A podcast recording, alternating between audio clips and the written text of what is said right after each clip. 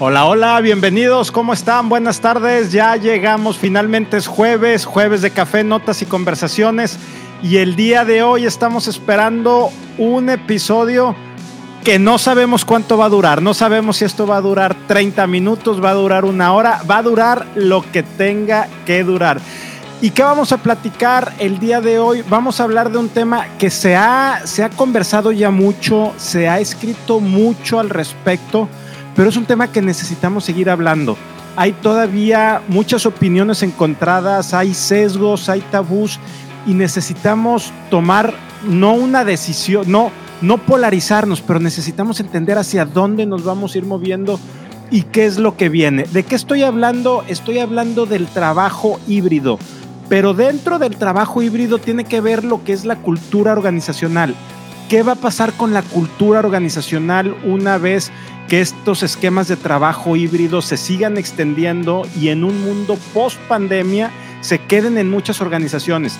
Hay, hay pros, como todo en la vida, hay contras, hay, hay riesgos, hay inquietudes, temores de que la, la cultura organizacional se pueda fragmentar, se pueda deslavar. Entonces, de esto vamos a estar platicando el día de hoy. Tenemos un súper invitado que quiero darle la bienvenida Tico Pérez Groba. ¿Cómo estás, Tico?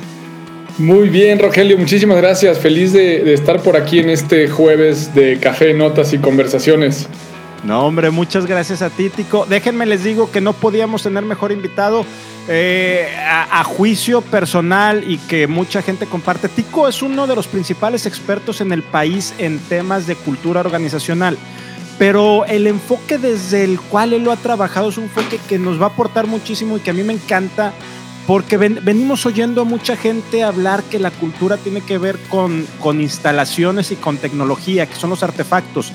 Pero Tico le da un, un sentido humanista, como debe de ser, y un propósito a la cultura. Entonces, para efectos de lo que estamos buscando y de lo que la cultura se va a ir, se va a ir convirtiendo, eso va a ser. Entonces, Tico, la verdad es que muy honrado de que nos acompañes. Estamos en vivo. Todas sus preguntas bienvenidas, aquí se las van. Vamos a aprovechar que tenemos a Tico el día de hoy, todo lo que vaya siendo necesario. Y yo no sé qué tan complejo va a estar el tema que Tico nos dijo que trajéramos cerveza y mezcal. Entonces yo aquí estoy con los dos. Salud, Tico. Saludcita.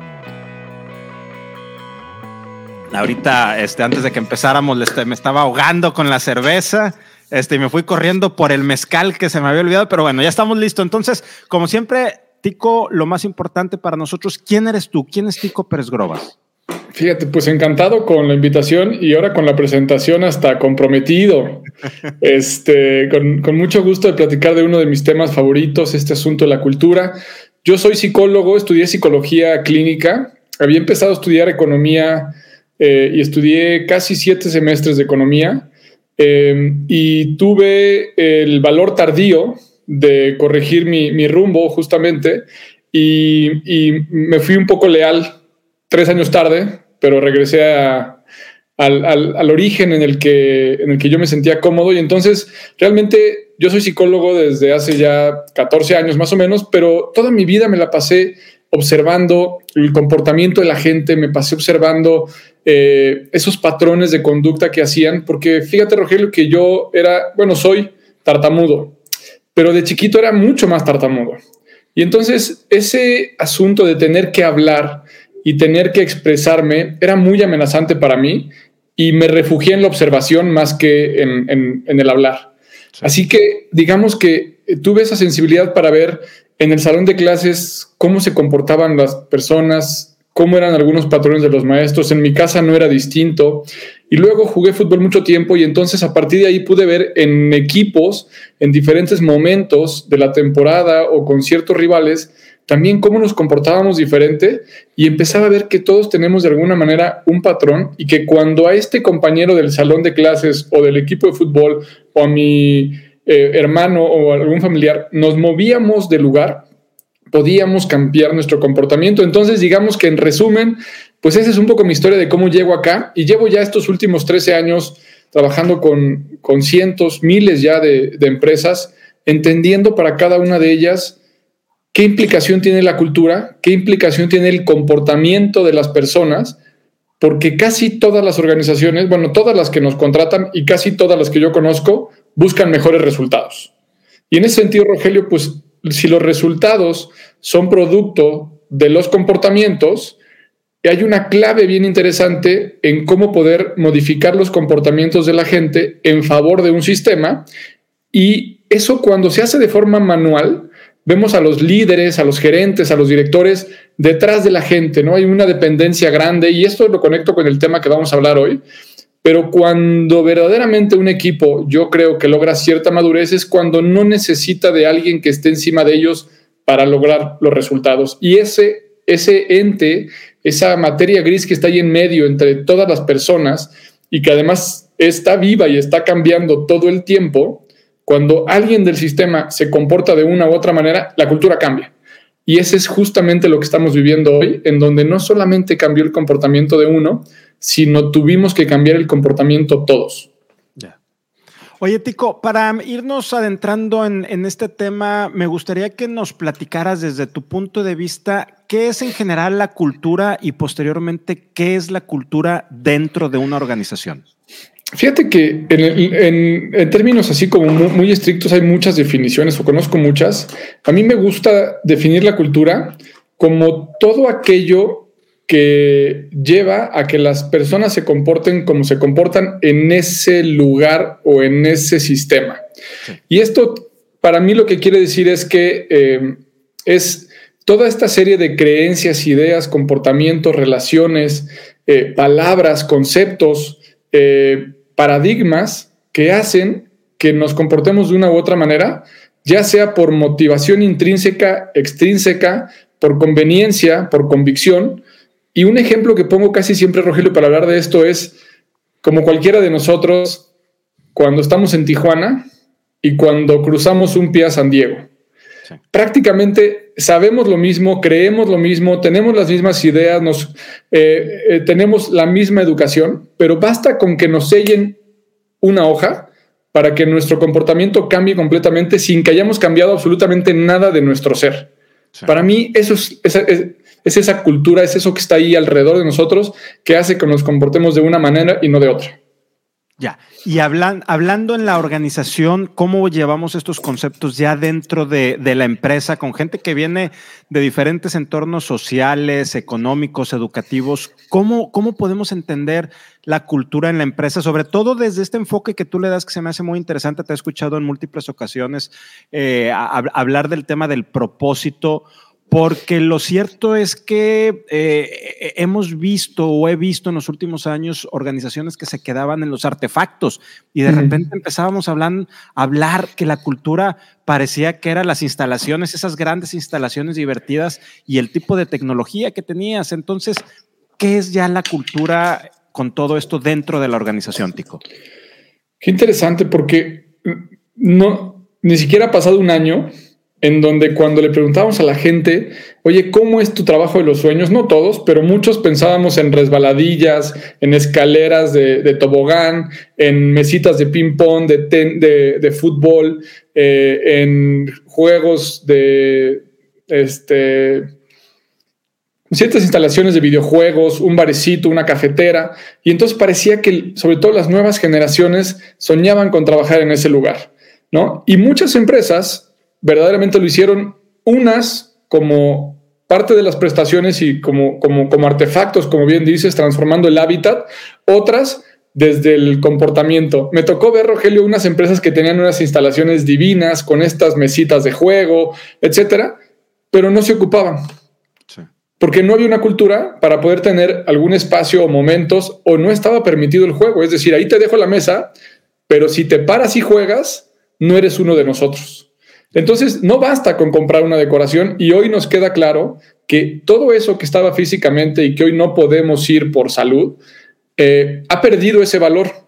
Y en algún momento, hace un año también decíamos que estaría increíble poder estar haciendo home office cuando, cuando quisiéramos, en poder tener la posibilidad de hacer teletrabajo y estaría increíble, ¿no? Hoy de repente llegó de un momento a otro y yo lo que digo es que esta parte aterrizada en la cultura organizacional tiene que ver no solamente con lo que está físicamente, sino con con la relación que tenemos con los objetos, con la relación que tenemos también con los compañeros y regresando al tema del propósito, con la relación de para qué estamos juntos aquí, aunque estemos en la distancia.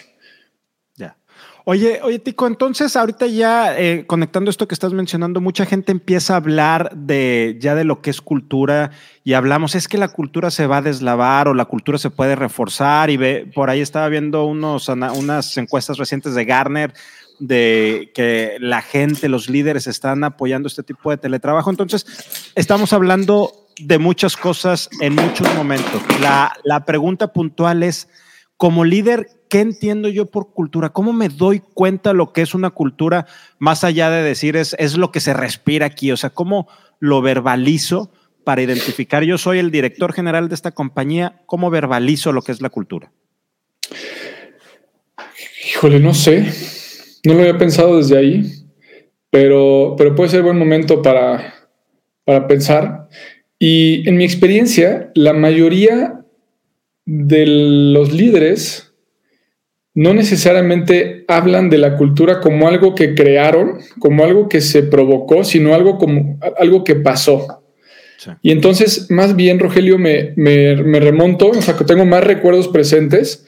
Estoy empezando un proyecto ahora en un, hospital, precisamente en un hospital eh, que es público, y que nos enfrentamos a diferentes cosas, eh, como este asunto de decir, siempre ha sido así. Oye, ¿por qué no podemos atender mejor a los pacientes y a las familias? Siempre ha sido así, ¿no? Y entonces pareciera que el, que el que lo deje de hacer ya no pertenece a ese equipo. Y cuando hablamos con, o sea, no solamente en este ejemplo, sino en otros, entonces pareciera que, que el director se imagina otra cultura porque leyó un libro, vio una película, eh, de repente tiene la posibilidad de soñar más libremente y sabe que le gustaría otra cosa, pero también sabe que no vale la pena ni intentarlo. Entonces, yo creo que en ese sentido, una de las formas como me gusta a mí llegar a, crear esas culturas, porque además hay veces que el, líder de la organización me dice, quiero crear una cultura muy disciplinada, muy de rienda corta, muy de, de micromanagement. Y aunque a mí no es mi estilo, entiendo que para esa persona eso es lo que busca y eso es lo que le conviene. Intentamos hacer algunas reflexiones y conocer si va a funcionar o no desde antes, pero, pero es un poquito eso, ¿no? A mí, a mí me gusta que esa parte, esa respuesta en mi experiencia viene mucho más de un ejercicio de introspección que de búsqueda allá afuera. La forma en que el líder, desde mi punto de vista, tiene que definir esta cultura y más en este momento de cambio, no tiene que ver con buscar en sus colaboradores ahorita o con buscar en los muebles o con buscar en la oficina, sino tiene que ver con cerrar los ojos y soñar cómo se imagina la vida. O sea, ¿cómo se imagina su vida en el trabajo? ¿Cómo se imagina que los demás vayan? ¿Cuál es el tipo de ambiente, de, emoción que quiere generar? Y en ese sentido creo que eh, cuando nos atrevemos a llegar allá, entonces la cultura se refleja o se escribe o se pronuncia desde un lugar en el que la gente pueda desear estar. Ya. Wow, o sea, yo creo que aquí ya podemos terminar el programa. Bueno, muchas gracias por habernos acompañado. No, oye, a ver, lo, que estás diciendo está tremendo. Estás, eh, dijiste dos cosas que en serio, wow. Introspección, estás diciendo por, por un lado y por el otro, cierra los ojos y ponte a soñar qué es lo que estás esperando. Pero entonces estamos llenos de artículos, estamos llenos de comentarios donde, donde lo que es, mucha gente eh, está diciendo, eh, de, de, ambos lados, ¿verdad? Evidentemente, pero hay gente que está diciendo, estos esquemas de trabajo híbrido nos van a deslavar la cultura y lo que yo quiero, lo que yo entiendo que hay detrás de esa conversación, lo que yo quiero, dicen ellos, es quedarme donde estaba antes, que nada se mueva, que nada cambie. Entonces, ¿dónde, ¿dónde queda esa introspección? ¿Dónde queda ese soñar? ¿Cómo puedo preocuparme de algo si ni siquiera lo entiendo y no lo he soñado, no lo, no lo he reflexionado? ¿Cómo, queda ahí eso, Tico?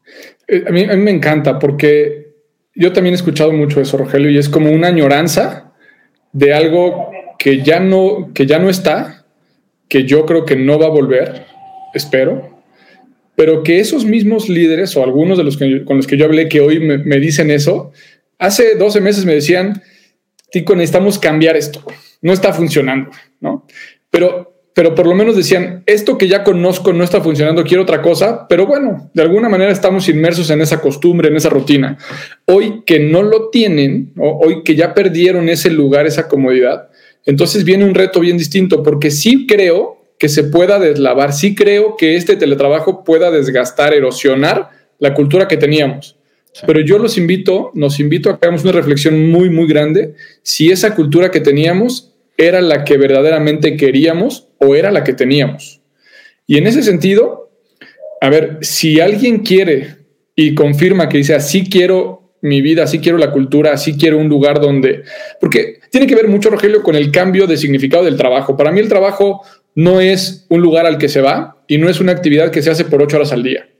Para mí el trabajo tiene que ver con una actividad que te hace mientras lo haces. Es, una actividad, es un, es un espacio en el que pasamos la mitad del tiempo despiertos ¿no? O sea, pasamos por lo menos el 30%, 35% de nuestra vida, y yo digo que más, en esa relación entre mi actividad y eh, mi vida. Así que cuando pensamos en eso, entonces a mí me gusta, pues, de entrada romper esta situación de decir, ¿es en serio que te vas a conformar con dar el 35% de tu vida a ir a trabajar? O sea, de verdad tenemos una, si es que creemos en eso, hay una, es cortita y además estás aceptando hacer algo que no te llena, que no te, satisface, que no te hace brillar los ojos, que no te hace dormirte con la ilusión de despertarte, que no te hace que llegue el domingo queriendo que sea lunes y, y, lo aceptas. Y no solamente el dueño o no solamente el director, sino todo el equipo. Así que en esta parte de los artículos y los comentarios en donde dicen, oye, ¿esto va a cambiar la forma en que estábamos? Sí. Y yo lo que digo es, afortunadamente, ¿no? Porque tenemos la posibilidad ahora, Rogelio, de decir, oye, no, cuando decimos que algo va a cambiar, no quiere decir que algo se va a extinguir. Puede significar que algo va a evolucionar. Y yo es como lo veo, ¿no? Entonces, oye, sí, la cultura anterior ya no va a existir, va a existir la nueva.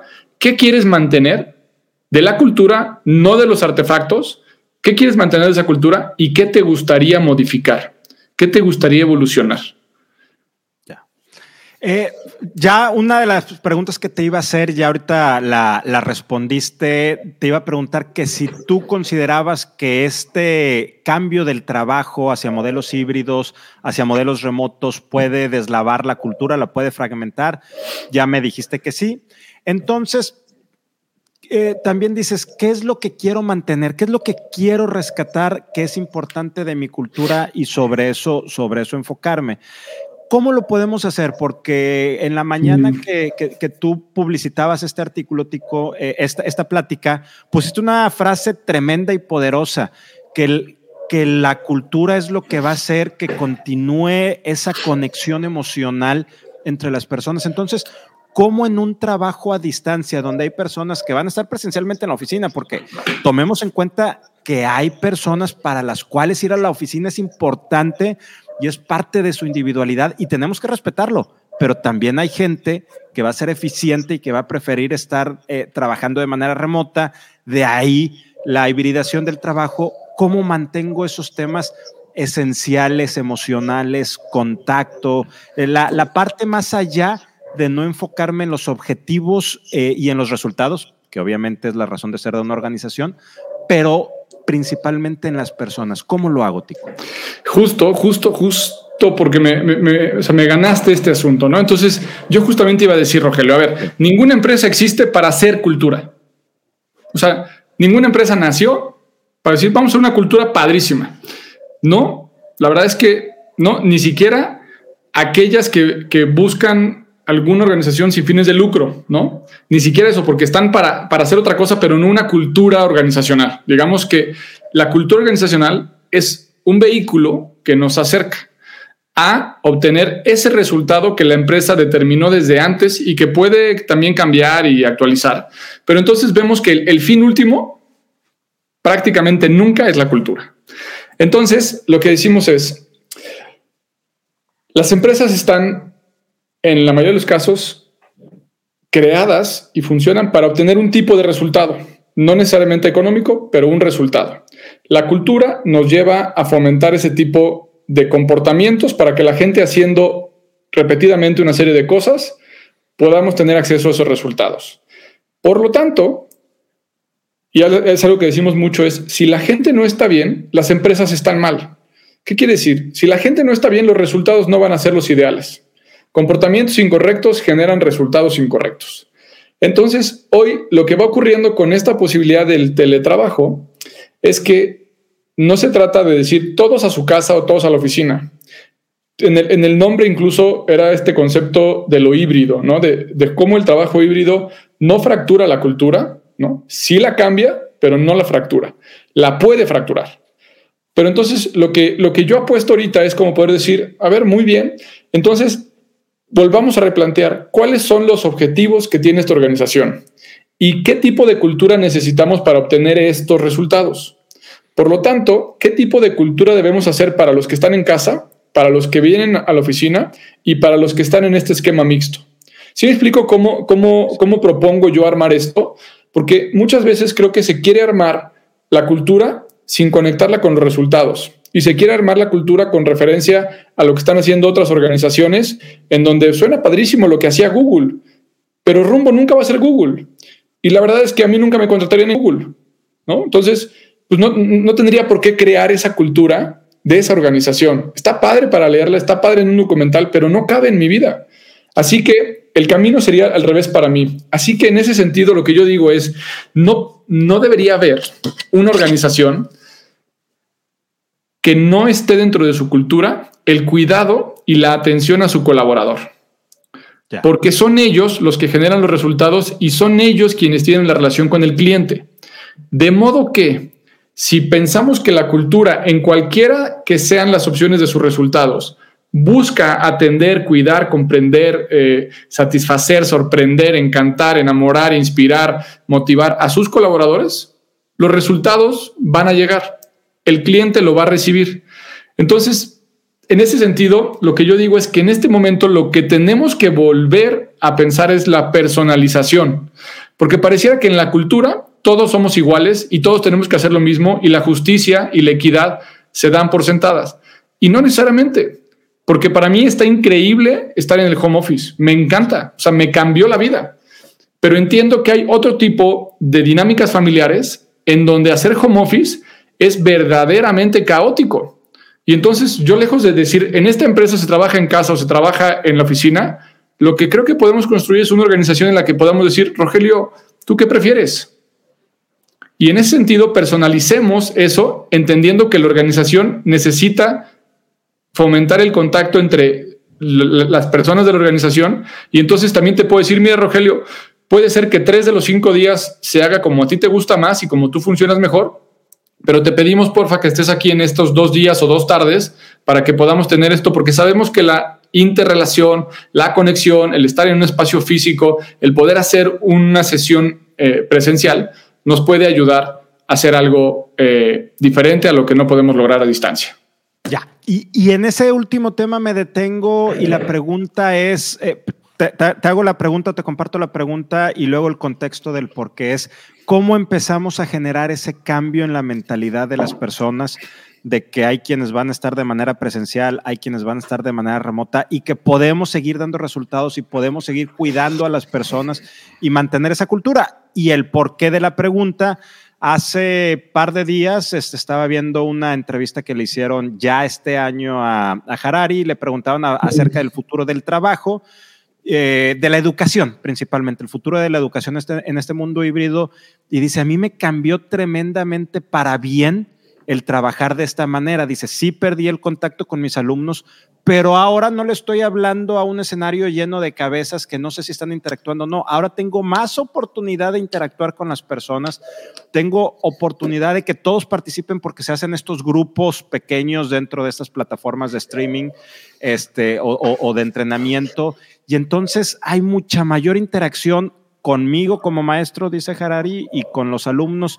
Dice, pero hay algo que estamos perdiendo y es algo que al menos ahorita no sé cómo lo podemos cuidar y es esa experiencia que se vive en las cafeterías, en los pasillos, y ahorita tú ya lo decías acertadamente, a lo mejor van a ser modelos de tres días en casa, dos días en, la oficina, etcétera.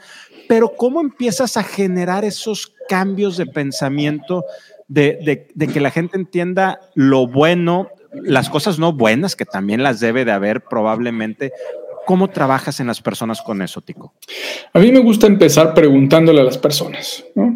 Eh, generalmente se nos da esta, esta cuestión también como, como de si el líder, el director, el gerente, incluso como consultores, supiéramos la fórmula.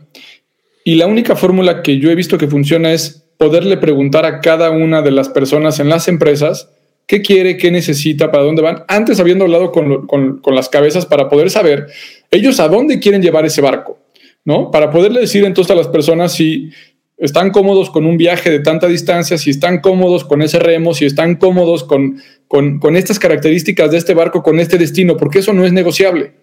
Lo que es negociable es la manera en que vamos a llevar el barco. Y entonces entiendo que este cambio puede hacer que cambien los pasajeros o cambien la tripulación para poder llegar a ese viaje, porque no era el que teníamos planeado anterior, ni era la misma instalación ni la misma forma, y quizá no era el mismo destino. Entonces yo lo primero que hago es eh, proponer un diagnóstico.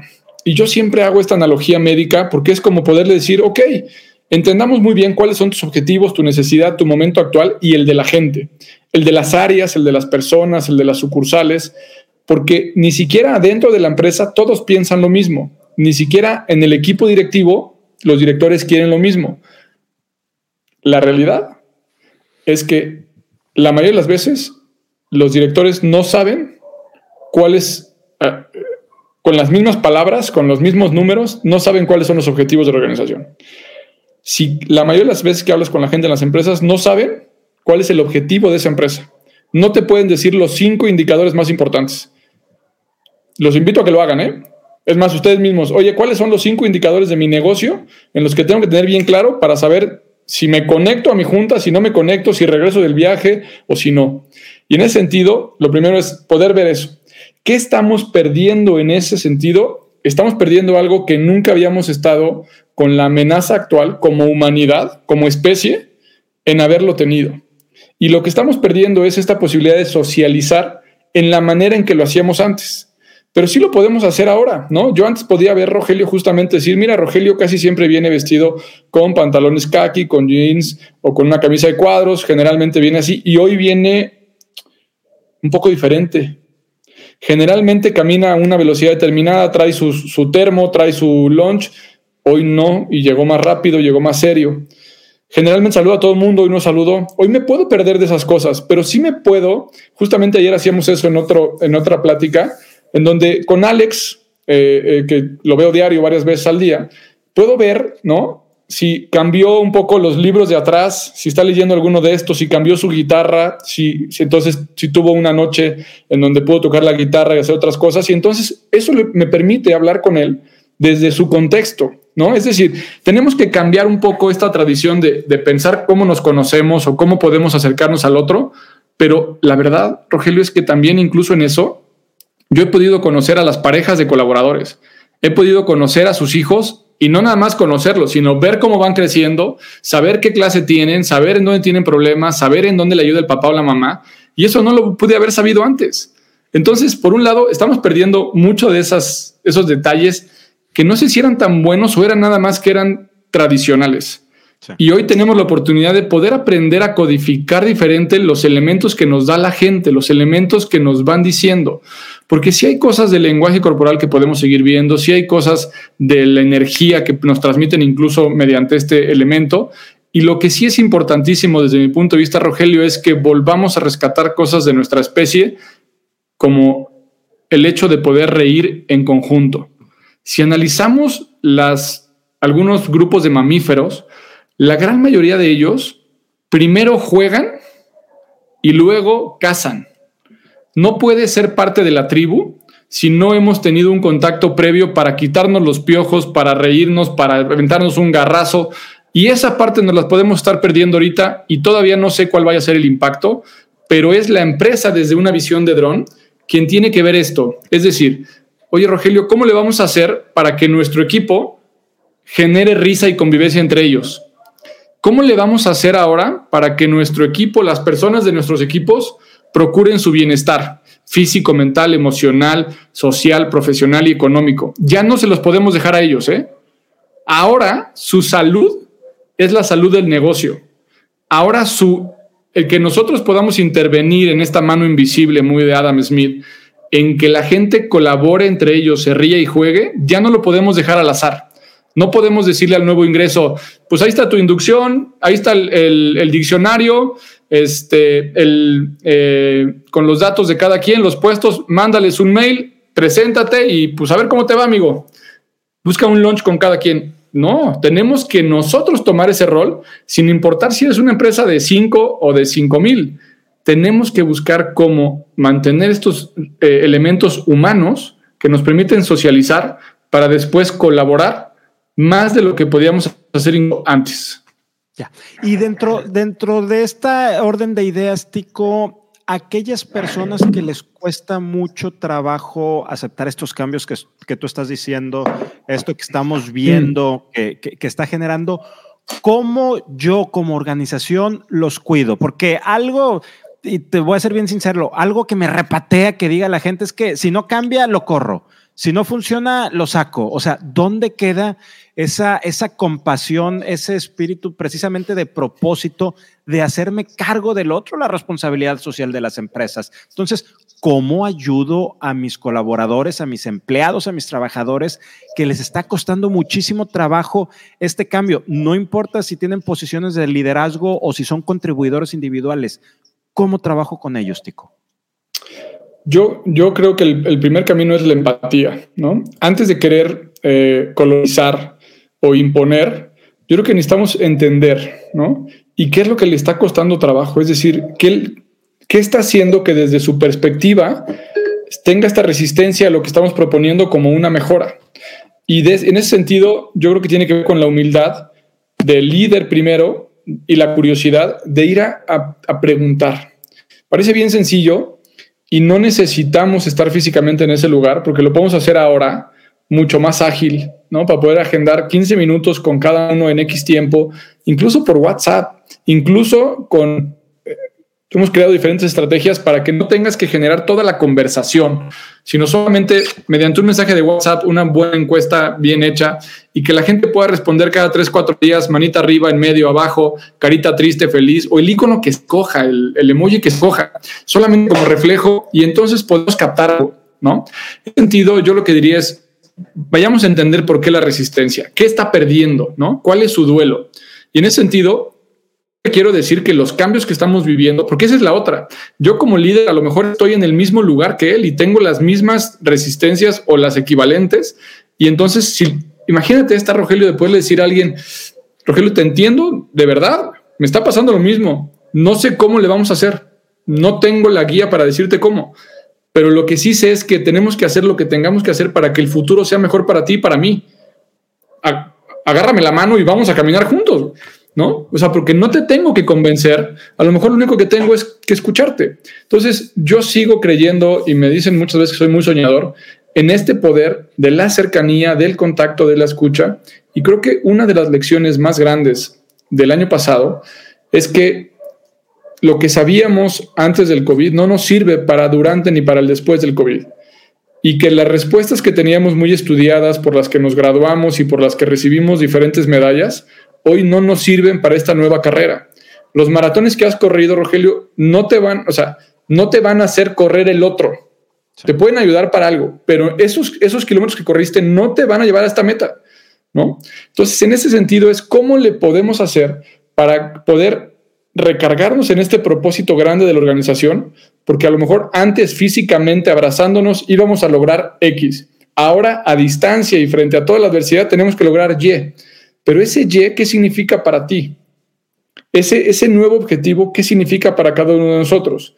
Y en ese sentido yo creo, Rogelio, que cuando las organizaciones pueden actualizar, si es que ya lo tienen definido, y si no definirlo por primera vez, este gran propósito de para qué estamos juntos, para qué vale la pena hacer los esfuerzos que estamos haciendo, que sea más grande que nosotros. Luego, Tico tiene un propósito personal diferente al de Rumbo, y Rogelio tiene un propósito diferente y entonces en ese sentido habrá que ver de si logramos el objetivo de rumbo, Tico y Rogelio consiguen su objetivo personal. Y entonces es en esta dirección, yo te aseguro que si vamos juntos, los dos vamos a conseguir lo que queremos en nuestro camino.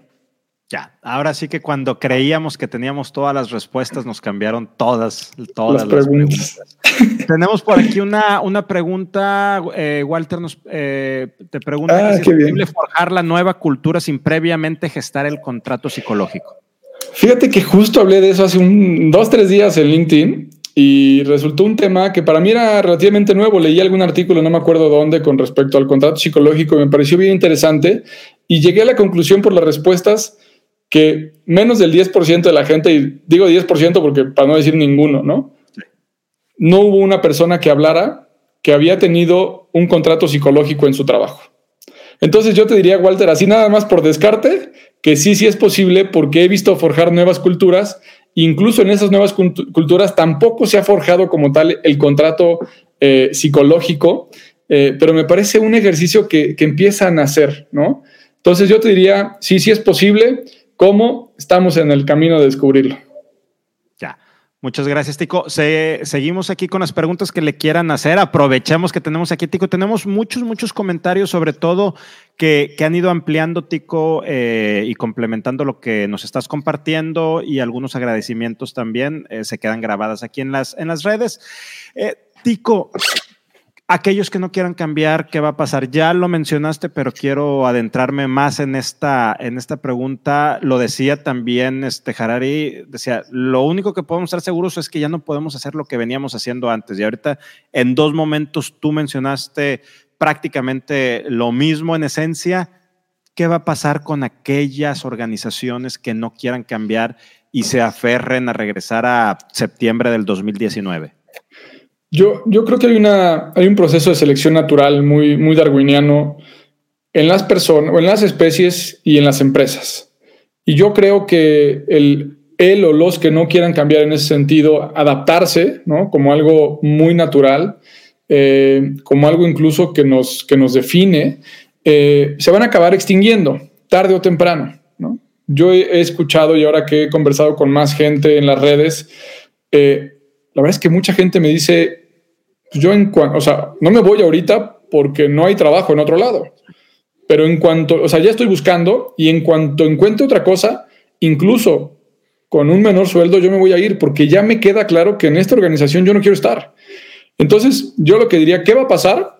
Pues es crónica de, un, de una renuncia anunciada y yo prefiero la renuncia física que la renuncia emocional, ¿no? Entonces yo les diría a estas organizaciones o estos líderes que ahorita sienten que tienen el control de la organización, de su gente, porque no hay más empleo, que es una cuestión de como una bomba, ¿no? Tienen el tiempo en contra. Eh, no sé si vayan a alcanzar a rescatar a esa gente con un cambio importante en sus culturas, pero yo sí veo que muchas de las personas eh, lejos de querer seguir aquí, que es una de las grandes preguntas de Gallup, ¿no? En este sentido, oye, ¿te ves trabajando aquí el siguiente año? Háganlo sus equipos. Háganlo, pues si lo dicen de frente les van a contestar que sí. Si están en algún entrenamiento de lenguaje corporal, van a ver que les van a decir otra cosa con su lenguaje corporal. Pero si contratan a alguien más o mandan alguna encuesta anónima, porque no necesitan saber quién es el que les contesta esto, necesitan saber el porcentaje de la gente que sí está completamente casado con ustedes y la consecuencia pues nada más es un tema de decir, ¿qué va a pasar en un año? O sea, ¿por qué no mejor enfrentamos esto de una vez? Y yo soy de la idea de que yo prefiero matar mi cultura o mi propia empresa o mi marca o mi producto a que venga la competencia y la mate. Porque si yo la mato, ya tengo algo para, para que surja de ahí, ¿no? Si yo puedo darle el tiro de gracia, tengo tiempo de preparar en qué nos vamos a convertir. Entonces, yo lo que diría es, hay una dicotomía bien sencilla y está entre evolucionar o extinguirse, la que escoja.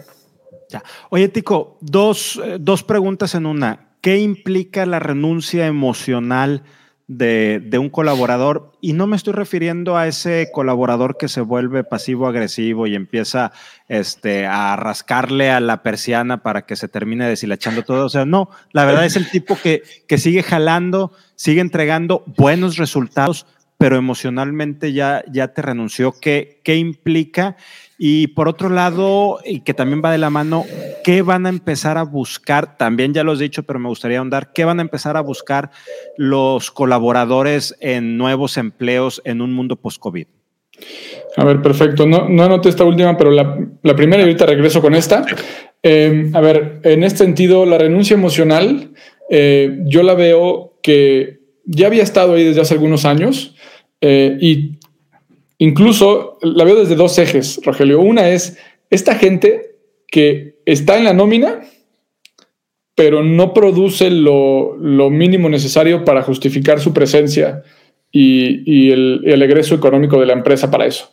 Y que ahora, con lo del COVID, dentro de todo lo difícil que fue para muchísimas empresas, entre ellas también algunas de mis empresas, eh, es que nos dimos cuenta y se dieron cuenta, y hay estadísticas que dicen que prácticamente la mayoría de las empresas tenían un 30% de capacidad sobrada. Y esto no quiere decir que entonces cuando optimizamos el sistema, cuando somos menos, cuando está más difícil la situación, podemos volver a compactarnos para saber cómo hacer más con menos, digamos. Y yo a mí no me gusta pensar ese más con menos, sino cómo hacemos más con los que ya somos para poder marcar la diferencia. Cuando tenemos a alguien que renuncia emocionalmente ahí y está perdido, muchas veces no se identifica, es como el robo hormiga y empieza a robar energía, empieza a robar recursos, empieza a robar tiempo, empieza a generar también, sin quererlo, un tipo de cultura en el que no pasa nada, en el que sí, en el que cuando alguien está haciendo mucho, voy a, a repetir una frase que también uso mucho, pero es en casi todas las empresas hay poquita gente que hace mucho, muchos que hacen poquito y algunos que hacen lo que no tienen que hacer. En ese sentido, el que renuncia emocionalmente es de estos que no hace lo que tiene que hacer, ¿no? Y que está ahí físicamente, a lo mejor llega temprano y se va tarde, pero está desconectado de la organización. Y eso genera un efecto. Hoy en el teletrabajo es mucho más fácil ser una persona que ha renunciado emocionalmente y no tener o no brindar elementos para que sea detectado. ¿Sí me explicó? Hoy está justamente el hábitat muy adecuado para eso y el margen de las empresas para darse el lujo de tener a alguien que no esté haciendo el esfuerzo equivalente es súper, súper costoso. Eh, hay un tipo de renuncia emocional en donde tú, como dices, ¿no? Y son los que pintan, rayan, hacen. Eh, nos tocó en una fábrica de embutidos que le, aventaron tornillos a, la, fábrica, a, la, parte de producción para, para descomponerlo, en fin están esos que, ya lo vemos, pero ese yo los veo en otra categoría todavía más grande. Entonces, yo lo que diría es mucho cuidado para ver de qué manera acercamos emocionalmente a todos de la organización y mucho más a aquellos que hoy ya tienen un pie afuera de la misma. Y no me acuerdo de la siguiente pregunta, ¿me, la recuerdas, please? ahorita te la hago, sí, nada más, aquí ya me salió otra, otra pregunta. Súper. El, el colaborador que emocionalmente ya renunció, sigue estando en la nómina, sigue trabajando contigo, te sigue dando muy buenos resultados. ¿La empresa lo puede reenamorar, lo puede recontratar? Sí, sí, hay historias divinas. Em, híjole, estoy pensando en, algunas como del deporte. Sí. Em, y yo que soy muy, muy de fútbol, veo eh, cuando hay un cambio de entrenador, ¿no? Como de repente el jugador que ya estaba en la banca, que no lo llamaban, el nuevo entrenador lo llama y rinde como nunca. Y creo que esas historias se valen y no tenemos que hacer el cambio de entrenador, ¿no? Creo que tenemos que hacer solamente el cambio de discurso. Y, en ese sentido, eh, por supuesto que se puede, hay muchos comos y habrá que entender por qué renunció, ¿no? Entonces, sí, ahí yo soy completamente eh, positivo al respecto. Me encanta. Y la, otra pregunta que, te hice en unos momentos es, ¿qué, va a buscar el colaborador, el trabajador en un mundo post-COVID en una empresa para emplearse? Ya, ya lo dijiste acertadamente, hace unos años buscaban esas grandes instalaciones y el columpio y, y la resbaladilla. ¿Qué va a buscar en un mundo post-COVID el colaborador? Ah, qué interesante. Me encantaría dar una buena respuesta. Este, pero, pero no la tengo todavía. Yo creo que va a ser diverso. Yo creo que va a ir, vamos a tener que, darle espacio a esta eh, multiplicidad de opciones, a esta diversidad de propuestas, en donde yo creo y empiezo a ver que las nuevas generaciones sí empiezan a buscar organizaciones que tengan un propósito trascendente, que puedan hacer que su vida tenga más sentido que antes, que le puedan brindar sus horas a una causa que contribuye al medio ambiente, a la salud, al conocimiento, a la verdad, a la belleza, al heroísmo, a ese tipo de cosas, ¿no? Creo que hoy estamos más conectados y también escribí algo al respecto y me decían, no nada más los más jóvenes, ¿eh? También resulta que en esta misma tendencia, los que ya pasaron por toda esa ola y tienen más de 45, 50 años y tienen la posibilidad de otorgarle esa experiencia, a alguien, también se la quieren dar a alguien con un sentido y están mucho más sensibles a la posibilidad de, hacer algo significativo. Eh, y entonces creo que esa es una característica, Rogelio. La otra tiene que ver con esta oferta de balance vida-trabajo. Y es muy común, hemos estado escuchando mucho que la gente cree que trabaja más. Y no sé si crea, ¿no? O sea, la gente está más horas en el trabajo y en ese sentido, pues también es obvio porque hoy viven en el trabajo. ¿No? Hoy vivimos en el trabajo, aunque sea en nuestra casa, pues estamos a, un, a una llamada, a un mensaje, a un sonido de tener que estar otra vez ahí alertas. Y yo creo que en ese sentido ya no basta que la empresa le diga, pues tú puedes, o sea, tú tienes objetivos y acábalos cuando quieras.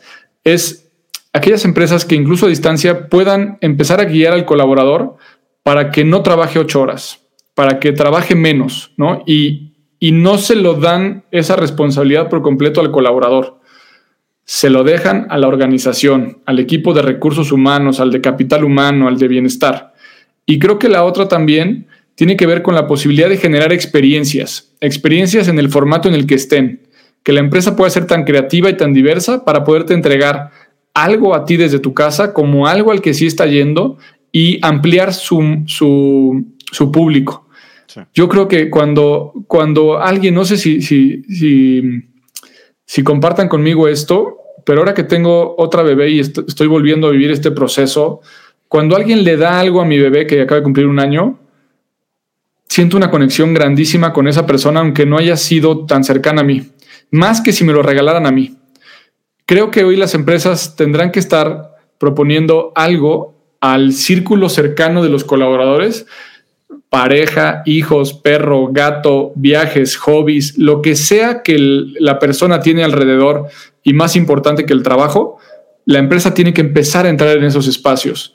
Creo que también estas empresas humanas que pueden respetar, agradecer, valorar, que no porque estés en home office quiere decir que estás disponible para mí 24/7, sino más bien disculparme porque me estás prestando tu casa. Más bien agradecerte porque me estás prestando a tu familia para que sea parte de nuestro proyecto. Valorar que estás teniendo una doble jornada cuidando, cocinando y estando presente. Creo que va por ahí, ¿no? Donde la empresa tenga un contacto con el colaborador, con la persona, por lo menos con la misma intención y el mismo cuidado que lo tiene para los clientes. Ya. Primero, felicidades por tu bebé. Ya tiene un año, pero, muchas, muchas felicidades. Segundo, qué bueno que no tenías la respuesta y no tenías idea, ¿verdad? Porque nos diste una respuesta bastante poderosa y bastante amplia. Y tercero, celebro el ampliar la visión y quitarnos ese sesgo que no nada más los millennials o centennials o las generaciones jóvenes son quienes quieren este equilibrio, quieren este reconocimiento. Mm. Tienes 45, 50 años, claro que lo vas a aprovechar, claro que lo vas a querer, ya ya probaste, ya viste que hay un mundo mejor, claro que va a ser algo súper, súper interesante. Definitivamente.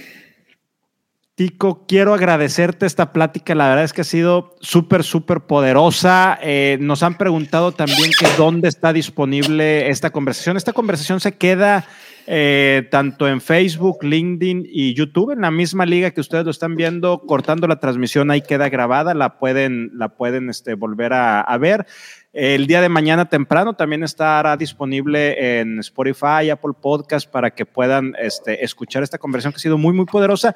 Y antes de irnos, Tico, ¿alguna pregunta que yo no te haya hecho y sea importante traer esta mesa de conversación o alguna reflexión final que nos quieras dejar? Fíjate que no, yo creo que en cuanto a preguntas y eso, la verdad es que, o sea, más bien me quedo pensando, ¿no? Sobre todo esto y con mucha curiosidad para volver a, escuchar tus preguntas y investigar un poco mejor cómo, cómo podían ser eh, respondidas y cómo pudiéramos ir generando y construyendo a partir de ahí, porque yo creo que si hacemos esta misma conversación en tres, cuatro meses, las respuestas tendrían que también evolucionar como tienen que evolucionar los líderes y las empresas. Entonces, me quedo como con esas preguntas que lejos de, decir así es la respuesta o así deben hacer, pues estamos en un modo beta, ¿no? Entonces, en ese sentido, yo creo que podría cerrar eh, esta conversación eh, que me deja pensando mucho en la, en la postura de, de, cuánta vigencia tendrá esto que estamos diciendo, ¿no? Eh, esta misma necesidad que nos lleva a estar haciendo una forma de aprendizaje continuo en donde creo que en ese mismo sentido las empresas están viviendo lo mismo. Debemos eh, romper eh, muchos paradigmas relacionados al fracaso, a la equivocación, al, esquema típico de líder, en donde hoy cada vez necesitamos más, como decíamos hace rato, poder aceptar que no sabemos las respuestas, que tal vez apenas estamos empezando a formular las preguntas y que lo más entretenido, lo más divertido y lo más valioso no es cómo respondemos el examen, sino todo lo que aprendemos en el transcurso de ir a la escuela con nuestros amigos, con las experiencias, eh, con las emociones, con lo que nos pasa con una buena calificación, una mala. Es decir, no es... Hace rato, hace unos días usaba esta imagen porque estaba repasando algunas, algunas fotos y me acuerdo de este día que, que llegué a Machu Picchu y pude ver ese lugar al que había querido ir durante años. Y cuando recuerdo las, o sea, cuando veo las fotos ahorita, me doy cuenta que el mejor momento no fue cuando tuve la vista de Instagram. El mejor momento fue en el camino Inca, ¿no? Y en ese camino saqué muy pocas fotos, en ese camino hablé muy poco, no había una, una sola foto, una expectativa previa para poder saber cómo era el camino, qué paso seguía, cuántos escalones faltaban. Y esa parte de la incertidumbre, esa parte de sentir el dolor en las piernas, esa parte de también de maravillarme viendo unas hojas distintas de un árbol que no conocía, con animales y especies indescriptibles, eso tuvo mucho más valor que haber llegado al destino al que yo me dirigía. Entonces, cerraría con eso. Disfrutemos el viaje, juguemos. Somos animales muy, muy eh, lúdicos, muy sociales. Entonces, dentro de estas mismas plataformas hoy tenemos mil opciones para jugar, posiblemente más que antes. Bueno, varias cosas. Primero, creo que este eh, episodio debió haberse llamado el trabajo híbrido versión beta número uno. número dos, escucho que estás diciendo que nos vuelves a acompañar más o menos en unos tres meses para darle una vuelta a preguntas. Excelente. ya. Lo escuchas bien y te propongo algo. Nos tenemos que ver ahora en rumbo. Antes de esos tres meses hacemos una plática intermedia porque seguramente estarán cambiando muchas más cosas. Así que de una vez formalizamos la, la, invitación para que estés con nosotros en rumbo y yo regreso por acá en tres meses para seguir viendo cómo se movió el planeta. Por supuesto que sí, es un doble compromiso. Y finalmente quiero volver a insistir, Tico, muy padres comentarios están dejando a, tu conversación. Este, están tanto en Facebook como, como en LinkedIn, eh, pero muchos. ¿eh? Hay uno en especial que lo quiero poner por dos motivos. Primero, porque es mi papá. Y segundo, porque coincido totalmente con lo, con lo que te está diciendo. ¿eh? No, no, no, había caído en cuenta hasta, hasta, que, hasta que mi papá, hasta que mi jefe lo puso ahorita, eh, pero totalmente coincido. ¿eh? ¿Qué, qué, qué capacidad de prácticamente no dijiste un anglicismo o no me acuerdo ahorita que, que lo hayas utilizado, ¿verdad? Entonces, pues también felicidades por eso. Y, y, y la verdad, este, bueno, hay, hay una pregunta sé que probablemente no tenemos la respuesta, la voy a poner para ir calentando motores para las siguientes conversaciones. ¿Y qué sigue después del teletrabajo? Yo no sé, no sé si tú tengas alguna idea, pero podemos irle buscando para, para las siguientes. Qué, interesante, Guillermo, gracias. Me encanta esta perspectiva. Eh, tenemos un podcast, eh, mi socio y yo, que creamos hace, hace un año, justamente en abril, eh, con este asunto del, del, COVID. Y nos sentíamos muy visionarios y le pusimos el rumbo post-COVID. Al capítulo 20 dijimos, híjole, creo que nos quedamos cortos. Y la segunda temporada se llama El rumbo 2030. ¿no? Como queriendo hacer esta perspectiva y me recordó mucho tu pregunta, Guillermo, en donde es así, ¿no? Estamos viendo este asunto del teletrabajo y estamos así. Va a pasar y nos vamos a encontrar muy pronto en que lo poquito que intentamos resolver y las soluciones que trajimos y que nos calmaron, quizás no arreglaron el problema, pero nos calmaron un poco la ansiedad, eh, ya, va, ya va a ser, eh, digamos, obsoleto. Así que eh, no sé qué siga, pero estaré encantado de poder ahora tener la perspectiva de antes del teletrabajo, durante el teletrabajo y lo que sigue después y contarle a, las, a los amigos, a las amigas de mis hijos, a mis nietos, pudimos haber vivido esto y yo espero que haya empresas en ese momento que no nos cierren las puertas por tener 50 o 60 años y que esa experiencia que estamos viviendo hoy nos dejen transmitirla y vivirla con las nuevas generaciones. Tico, nuevamente muchas gracias. Gracias a ustedes por acompañarnos. Ayúdenos a compartir este episodio. Necesitamos seguir pensando en esto. Es definitivo, sobre todo quienes estamos en, en estos temas. Necesitamos ver cómo podemos adaptarnos a lo que viene y lo único seguro es que para atrás no podemos ver. Tico, salud. Lucita, muchas gracias por la invitación, encantado de estar por aquí. Un saludo a todos los que nos escucharon y los que escribieron. Les prometo que me voy a meter un ratito ahí a leerlos y si pueden, también los invito a mis redes, sobre todo LinkedIn o Instagram. Ahí estoy más activo y platiquemos de lo que quieran, pregunten lo que quieran. Ha sido un gusto, Rogelio. Muchas gracias. Tico, ¿cómo te encontramos en tus redes? Em, como Tico Pérez Grobas, eh, en LinkedIn, en Instagram. Este, por ahí estoy. En Facebook también estoy como Tico Pérez Grobas. Ahí tengo menos actividad pero eh, hay, un, hay, un, tema por ahí que donde más estoy es en LinkedIn, pero ya no puedo recibir más contactos ahora y se dificulta de repente la conversación.